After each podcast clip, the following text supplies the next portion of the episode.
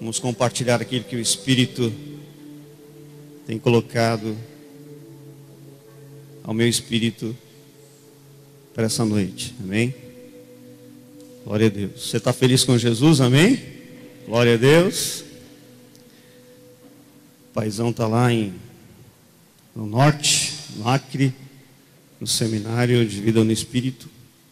E hoje a gente está aqui para compartilhar a palavra e tenho certeza que Deus vai falar com você. Amém? Glória a Deus. Jesus é bom.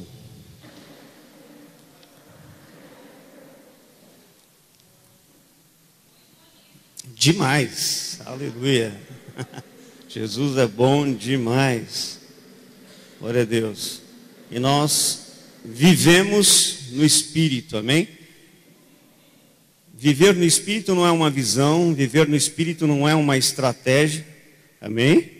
Viver no Espírito é uma vida, onde o Espírito Santo pega você pelas mãos e diz: Não importa a tua circunstância, você vai viver no Espírito, amém?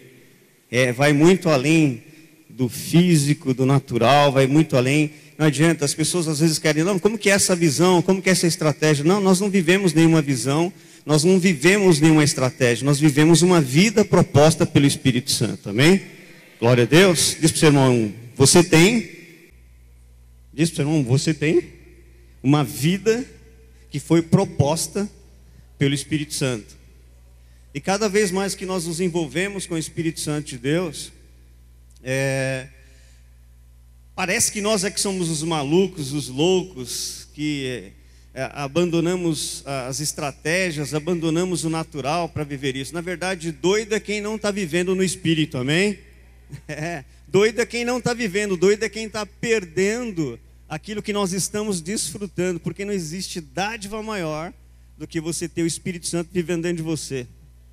Não tem nada maior, nada melhor. A maior dádiva, a maior bênção, a maior grandeza, a maior alegria é você saber que tem o Espírito Santo de Deus, a terceira pessoa da Trindade morando dentro de você. Aleluia. Tendo comunhão com você, comungando com você.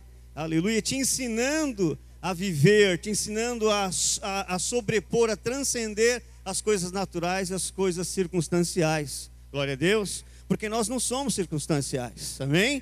Nós somos aqueles que vivem no Espírito. A circunstância, ela vai sempre propor para mim opções. Na é verdade, a circunstância, ela vai te dar opções. Mas a vida no Espírito, ela não te dá opções, ela te dá destino. Glória a Deus, ela te dá destino e te dá identidade. Então nós estamos caminhando e nós temos um destino, nós temos uma identidade, nós temos que entrar em tudo aquilo que Cristo já fez. Amém? E o que Cristo fez por mim por você não é pouca coisa, não. Ele fez coisas grandes, amém? Ele organizou toda a bagunça que Adão é, fez, tudo aquilo, toda a desordem que o pecado de Adão trouxe, Jesus veio e organizou todas as coisas. Aleluia. Então existe um mundo no espírito para eu entrar. E quando eu entro dentro desse mundo no espírito, eu vou viver novidade de vidas, eu vou viver coisas grandes, eu vou transcender o natural, transcender circunstâncias, nada vai me parar, nada vai te parar.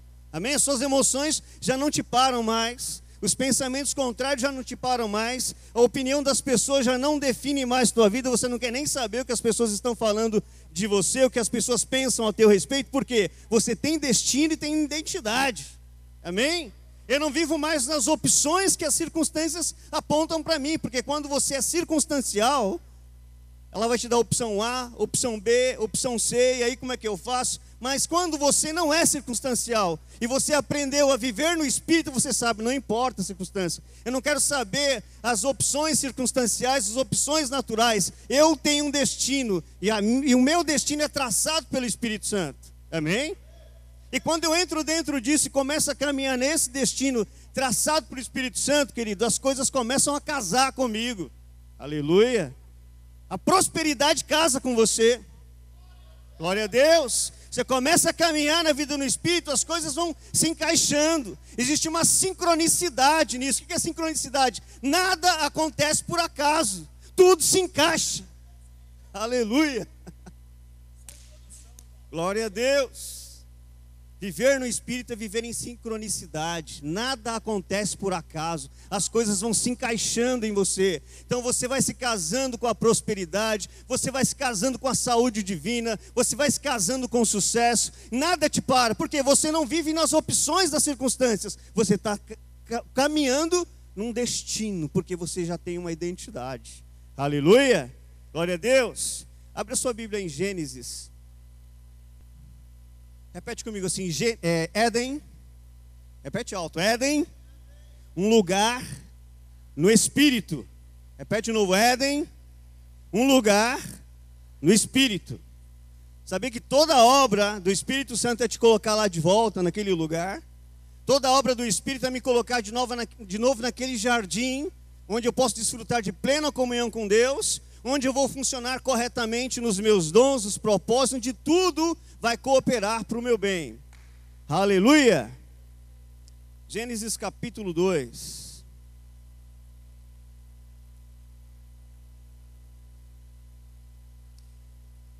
A partir do verso 7. Gênesis 2 e 7.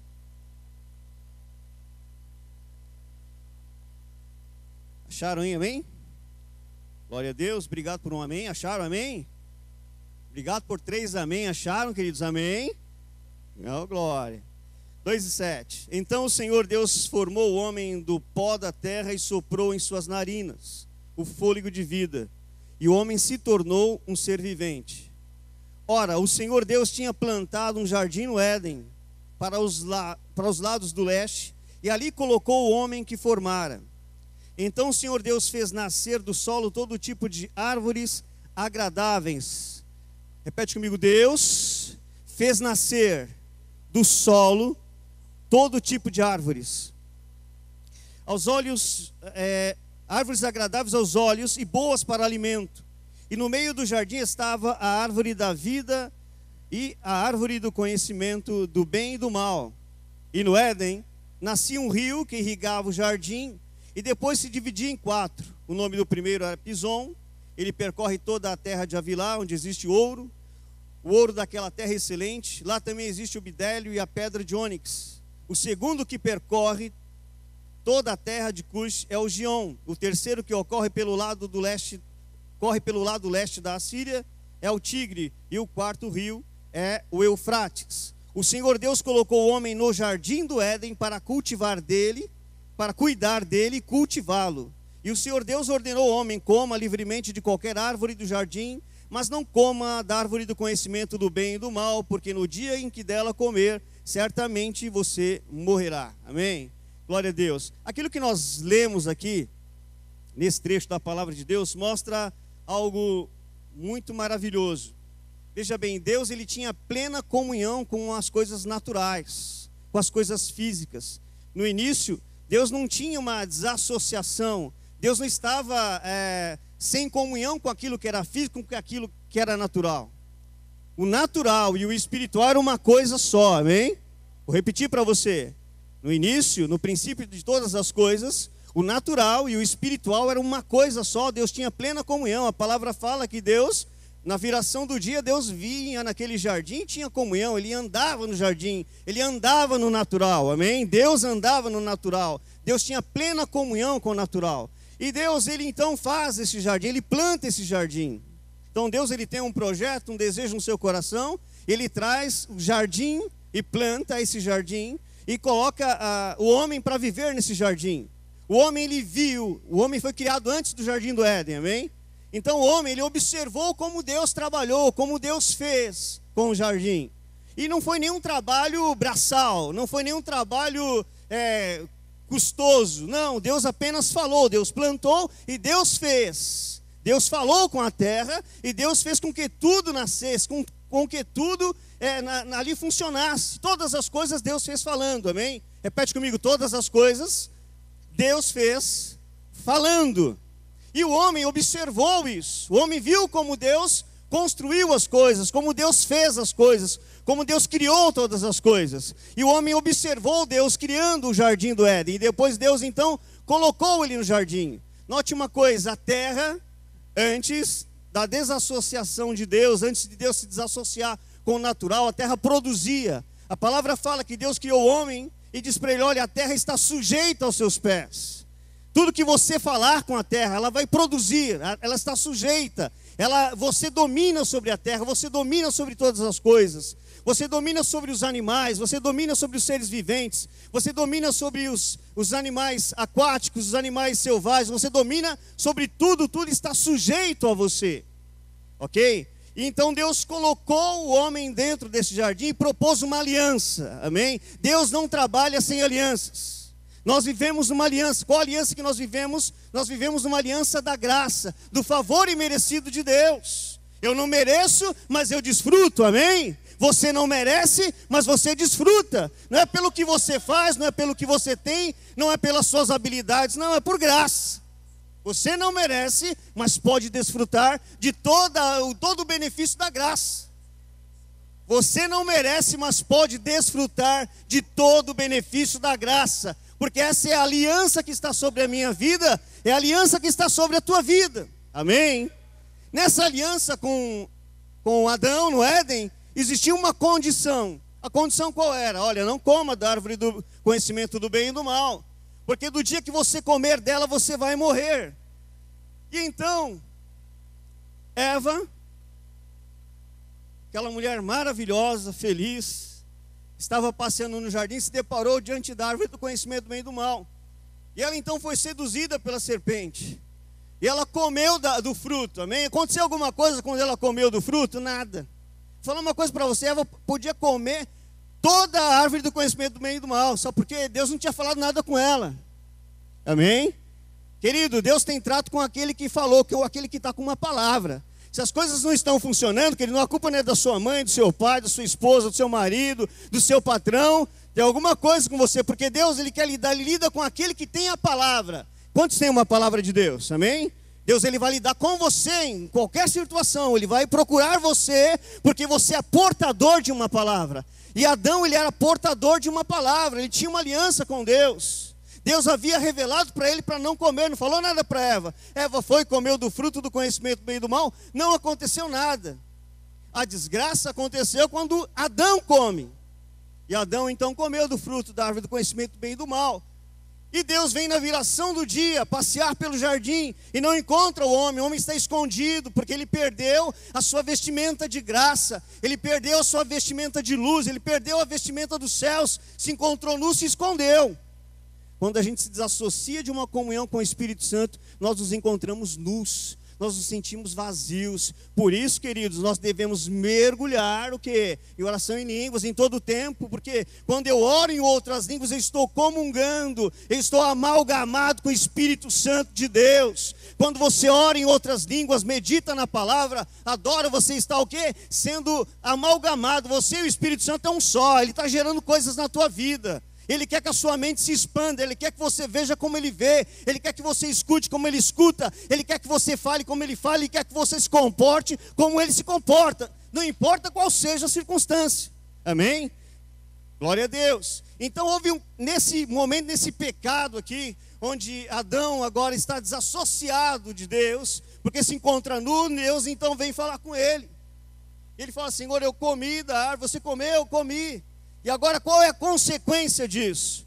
Qual é a consequência da transgressão de Adão? Deus agora está desassociado do natural. A consequência do pecado de Adão é que, olha, arruinou o natural. Deus saiu do natural. E quando Deus sai disso, do físico, do natural, queridos, é, é custoso, é trabalhoso.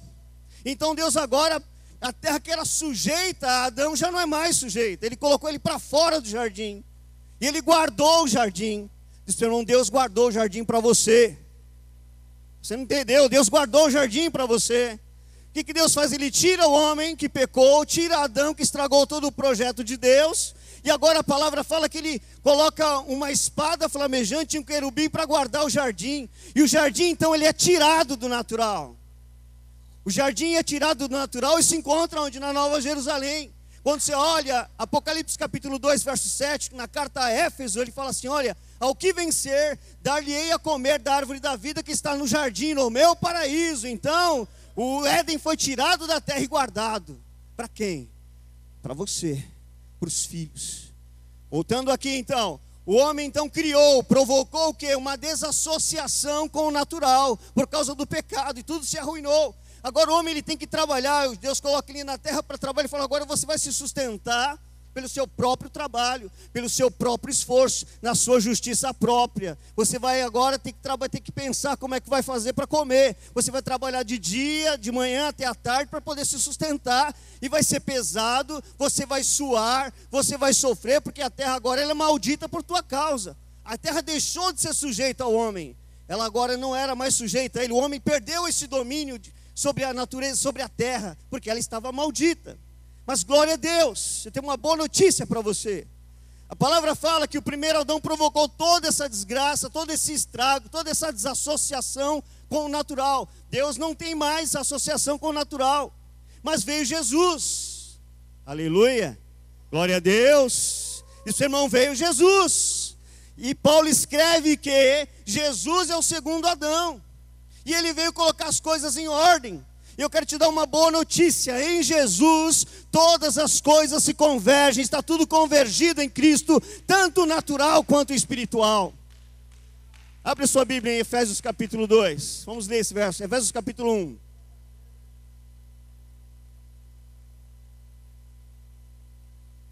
Efésios 1.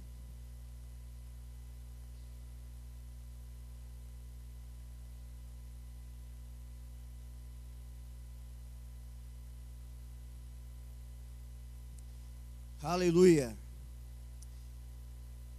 Efésios 1 e 9 diz assim: Acharam aí? Glória a Deus.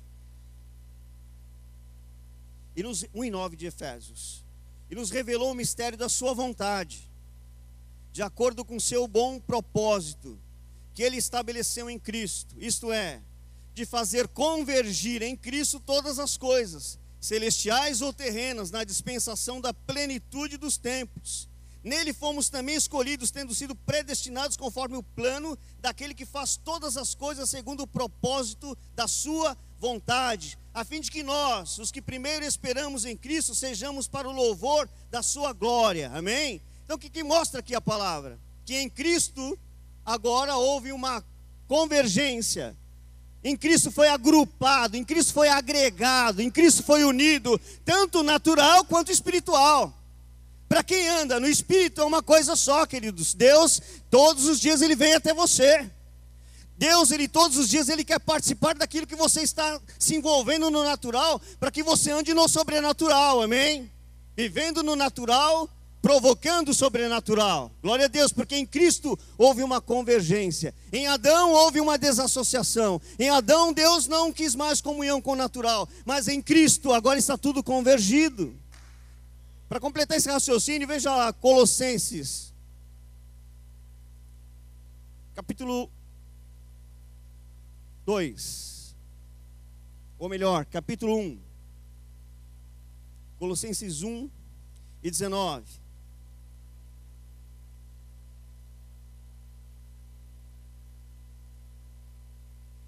Pois foi do agrado de Deus que nele habitasse toda a plenitude e por meio dele reconciliasse consigo todas as coisas. Repete comigo: todas as coisas. Tanto as que estão na terra quanto as que estão na, nos céus, estabelecendo a paz pelo seu sangue derramado na cruz. Antes vocês estavam separados de Deus, e na mente de vocês eram inimigos por causa do mal procedimento de vocês, mas agora ele os reconciliou pelo corpo físico de Cristo, mediante a morte, para apresentá-los diante dele santos e culpáveis e livres de qualquer acusação. Glória a Deus. Agora em Cristo o que, que há? Há uma reconciliação entre as coisas da terra com as coisas dos céus. Amém?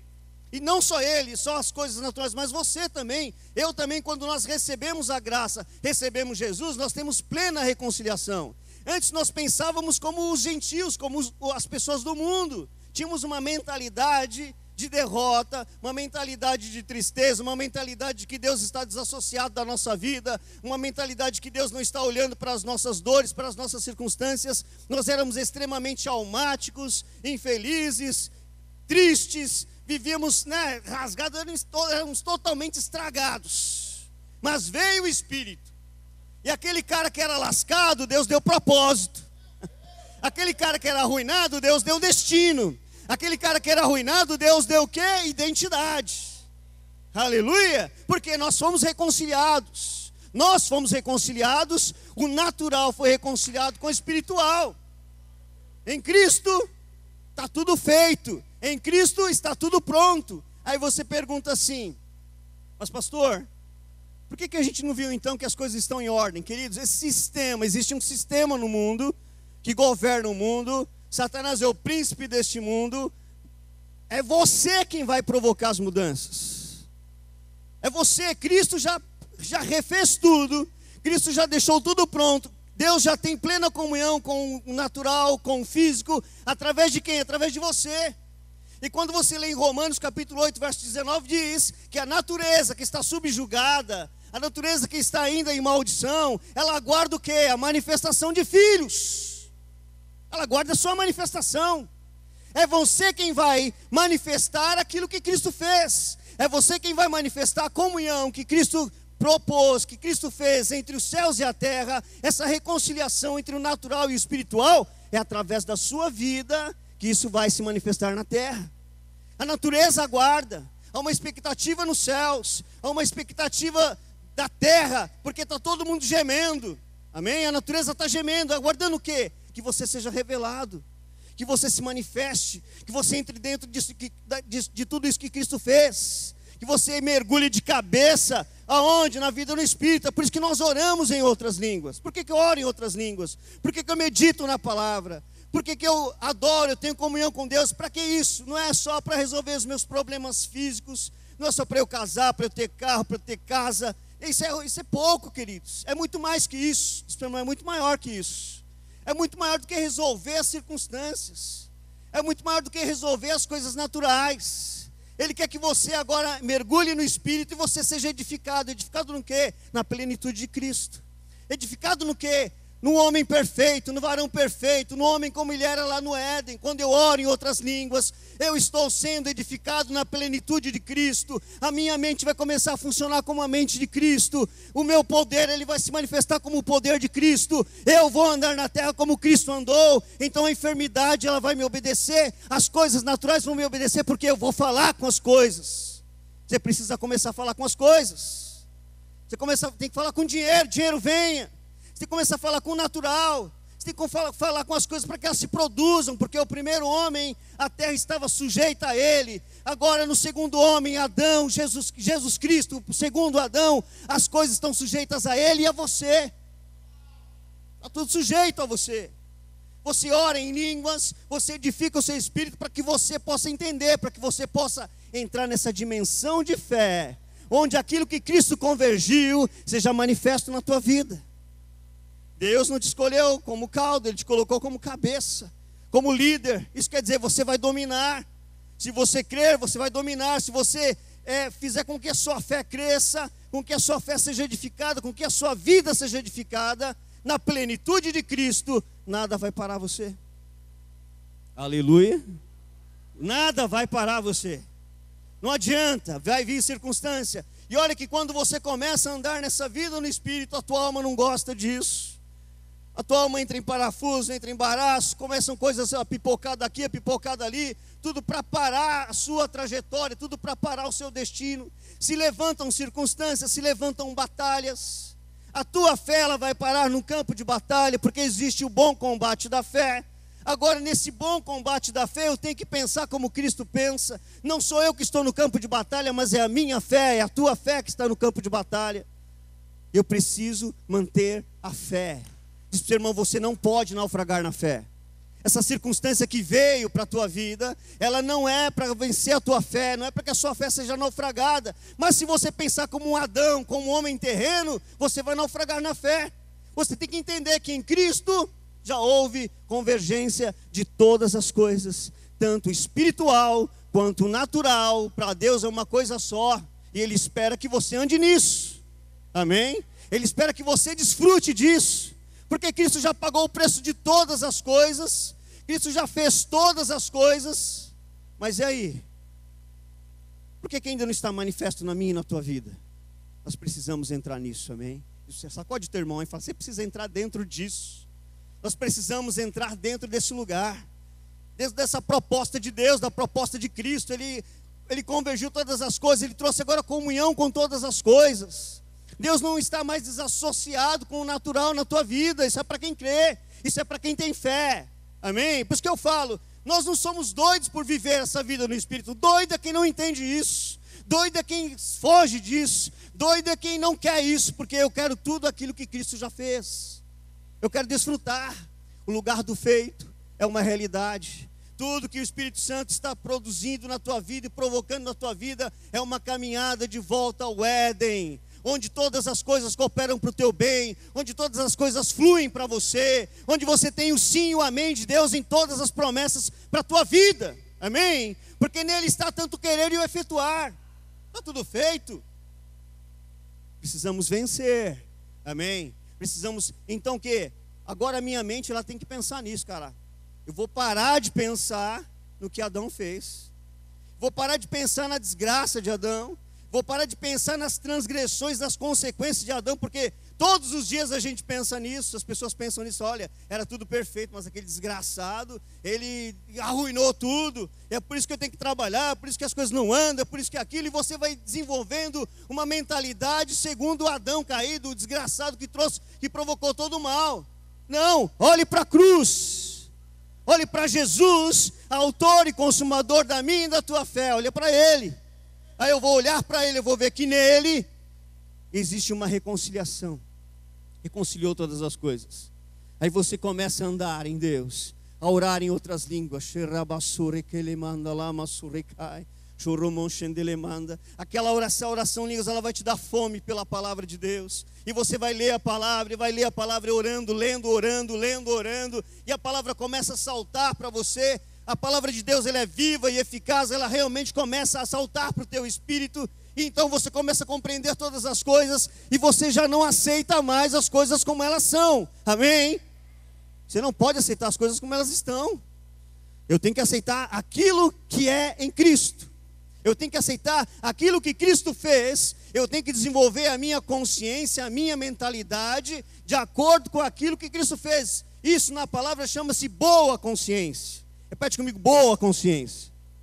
1 Timóteo capítulo 1, versos 19 diz: Paulo escrevendo para Timóteo fala assim: Meu filho na fé, desenvolva a boa consciência e mantenha a fé, porque alguns que, que rejeitaram a boa consciência, o que é rejeitar a boa consciência? Rejeitou o que Cristo fez, não andou no que Cristo fez, não pensou no que Cristo fez, não falou do que Cristo fez e não se comportou como Cristo. Amém? É isso, é rejeitar a boa consciência. Quem rejeita a boa consciência, naufraga na fé.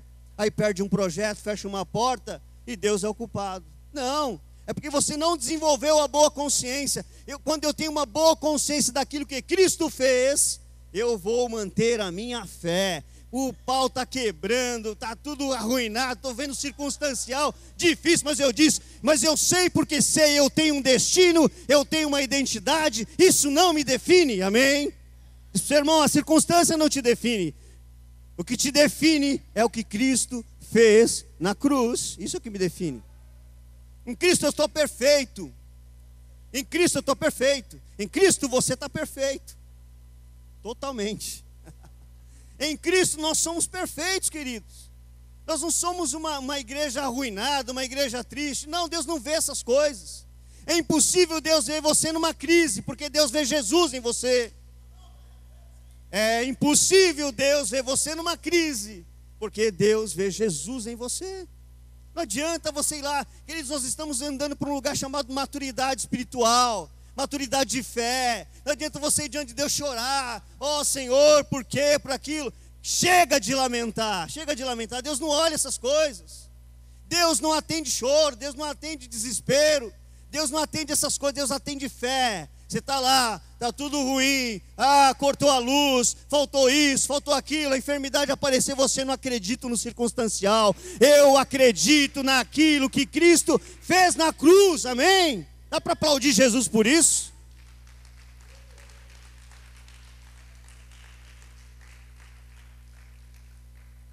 Então, Deus te vê, Jesus, aleluia. Deus te vê varão perfeito. Deus te vê curado, Deus te vê com sucesso, Deus te vê próspero, Deus te vê abençoado. Tudo que é já foi, o que há de vir já foi. Então, querido, você é um milionário, você é um homem cheio do Espírito Santo, uma mulher cheia de Deus. Você vai para as nações, você vai abrir portas de nações, você vai repreender as enfermidades, você vai ressuscitar mortos, você vai trazer a visão de cegos, porque Cristo vê isso, Deus vê isso na tua vida. Deus já vê. Deus já vê. Deus não está em crise. Se Deus visse a tua situação, ele entrava em crise. Mas, cara, está tudo feito está tudo pronto. Jesus já, já, já, já está reinando. Jesus já, está, já estabeleceu toda a verdade. Jesus já venceu toda a consequência de pecado. Jesus já venceu toda a transgressão. Jesus já venceu toda a maldição. Está tudo feito. Tem que mergulhar dentro disso. Mergulha dentro disso.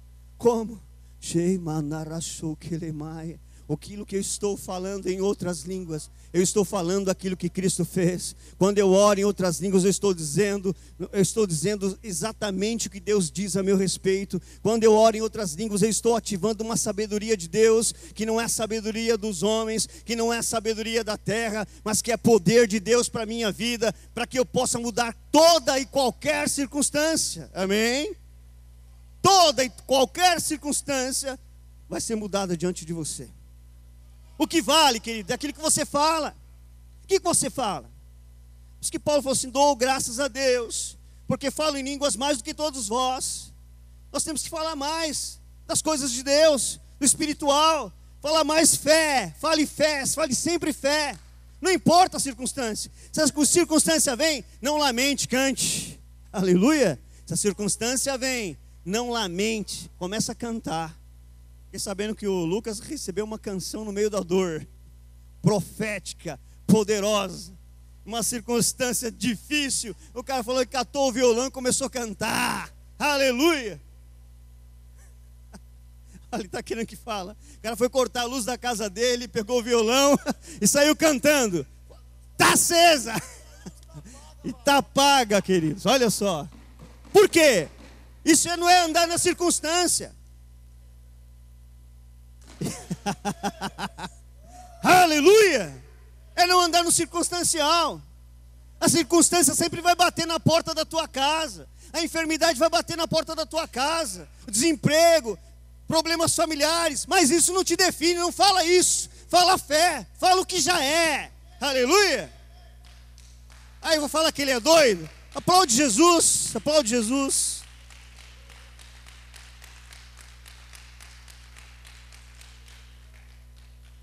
Se a circunstância vem, eu tenho que ter uma palavra de fé.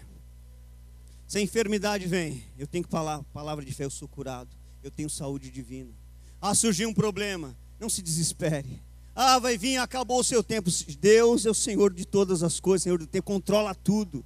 Jesus já convergiu o natural com o espiritual para controlar todas as coisas, para abençoar tua vida, para que você entre dentro disso e desfrute. É só desfrutar. Glória a Deus. A religiosidade diz que você tem que fazer alguma coisa. A religiosidade vai falar que você tem que jejuar 40 dias para resolver um problema. A religiosidade vai falar que você tem que fazer uma campanha. A religiosidade vai te chamar lá para ir para o monte. Tem que ir para o monte, para Deus curar, para Deus fazer. Querido, está tudo feito. Eu tenho que desfrutar. Você não precisa fazer mais nada. Não é o fazer, é o crer. Repete para o seu irmão: não é o fazer, é o crer. É o crer. Eu creio naquilo que Cristo fez. Eu creio que em Cristo está tudo reconciliado.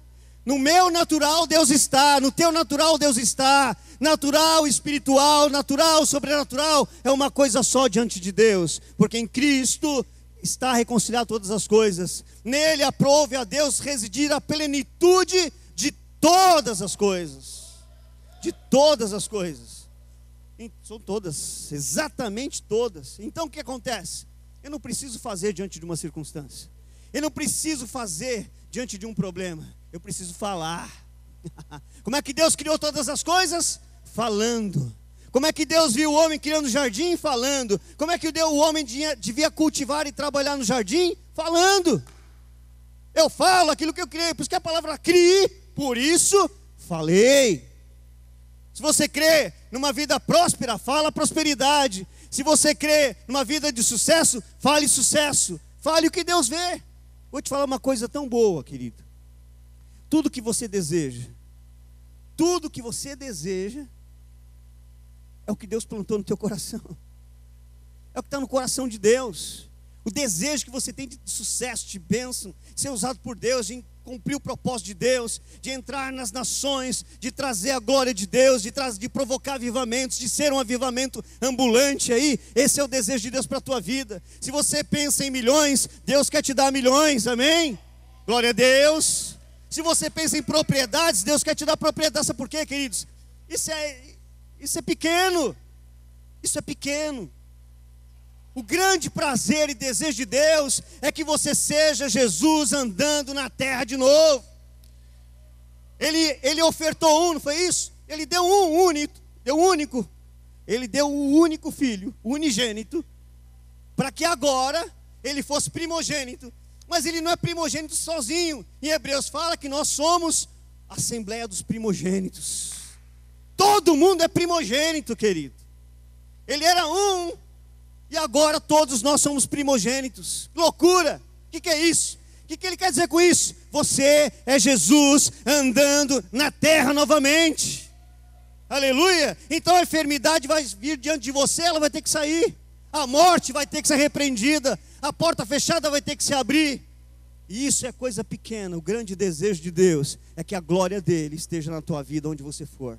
É você levantar as mãos e dizer: Deus, o Senhor está aqui porque eu estou aqui. Lá no seu trabalho, Deus está lá porque você está lá. Na sua escola, Deus está lá porque você está lá. Andando na rua, Deus está andando na rua porque você está andando na rua. O que, que é isso? São os filhos sendo revelados. Quando eu sou revelado, querido, a natureza que está subjugada, ela já começa a adorar a Deus, ela já começa. Porque um já foi revelado. Imagina quando todos nós fomos revelados como filhos todos nós sendo revelados como Jesus novamente. Glória a Deus. Não haverá caos diante da nossa frente. E assim nós com, vamos cumprir o plano e propósito de Deus para a minha e para a tua vida. Amém? Quantos recebem essa palavra por fé? Amém? Então volte para o Éden. O Éden é um lugar no Espírito. Quando eu estou em plena comunhão com o Espírito Santo, estou feliz, estou alegre, a circunstância já não mexe mais com as minhas emoções, porque as minhas emoções entraram num lugar chamado descanso, e o descanso é a chave do feito. Ninguém entra no feito fazendo, entra no feito descansando, amém? Glória a Deus. Você só pode entrar naquilo que Cristo fez, descansando. O feito é a chave do descanso. Ninguém entra naquilo que Cristo fez fazendo, só descansando. Então tem que descansar. O que, que eu vou descansar? Eu, eu é, meu braço, vou, vou, vou cruzar os meus braços? Não. As minhas emoções vão entrar em descanso. As minhas emoções não vão mais me perturbar, elas não vão mais abafar a voz de Deus no meu espírito. As minhas circunstâncias, as minhas emoções estão no lugar de descanso, esperando o quê? A minha manifestação, a tua manifestação. Amém? Glória a Deus. Que Deus te abençoe.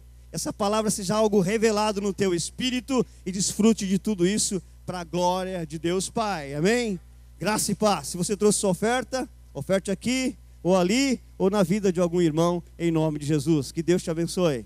Aplaude o Senhor.